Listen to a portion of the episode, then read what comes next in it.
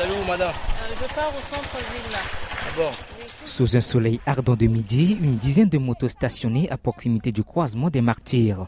Les conducteurs cherchent activement des clients. Ça fait combien euh, Donnez-moi 300.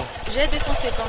Vous avez la monnaie Oui. Gilet jaune et casque noir, Joachim, l'un des conducteurs de Igwe Motors, se distingue des autres mototaxis multicolores et sans plaque d'immatriculation. Igwe Motors nous a bien équipés. Il nous a donné des équipements, les casques, les gants, les lunettes. On travaille sur le 9 arrondissement de Bangui. Les usagers peuvent également contacter les conducteurs sur l'application Igwe Motor. Une première depuis 2004, année des débuts des mototaxis en Centrafrique. Israël est une usagère de ce service. Elle préfère Igwe Motor pour plusieurs raisons. C'est efficace avec eux. Et puis, on ne paye pas tellement cher.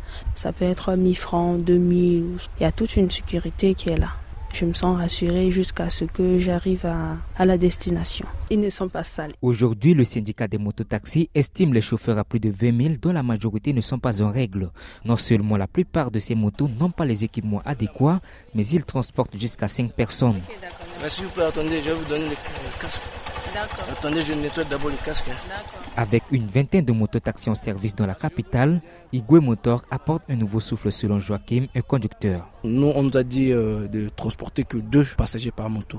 Et Igwe Motors nous a pris le temps de nous former sur les, les sécurités routières, quoi. Les panneaux, les sens interdits. À Bangui, 300 trafiquants sur 10 sont victimes d'amputations, de fractures sévères ou de décès liés aux accidents provoqués par les mototaxis. Anis Zoé, initiateur de ce projet, veut changer les choses en stimulant l'économie centrafricaine. On a un taux de chômage euh, de la jeunesse qui est pratiquement élevé à plus de 80%. Mais à travers Hugo Motors, ils arrivent à joindre les deux bouts parce que non seulement ils ont un salaire qu'ils perçoivent chaque mois, ils sont protégés en termes statuaires et aussi ils ont par jour des, des bonus qu'ils gagnent pour aider leur famille. Chaque moto verse chaque jour la somme fixe de 8000 francs CFA à Igwe Motor. Cette somme permet de payer le salaire des employés et d'assurer le fonctionnement de l'entreprise. Accrochez-vous, madame. Oui, c'est bon. Rolf Esther Domialeux, Bangui, RFI.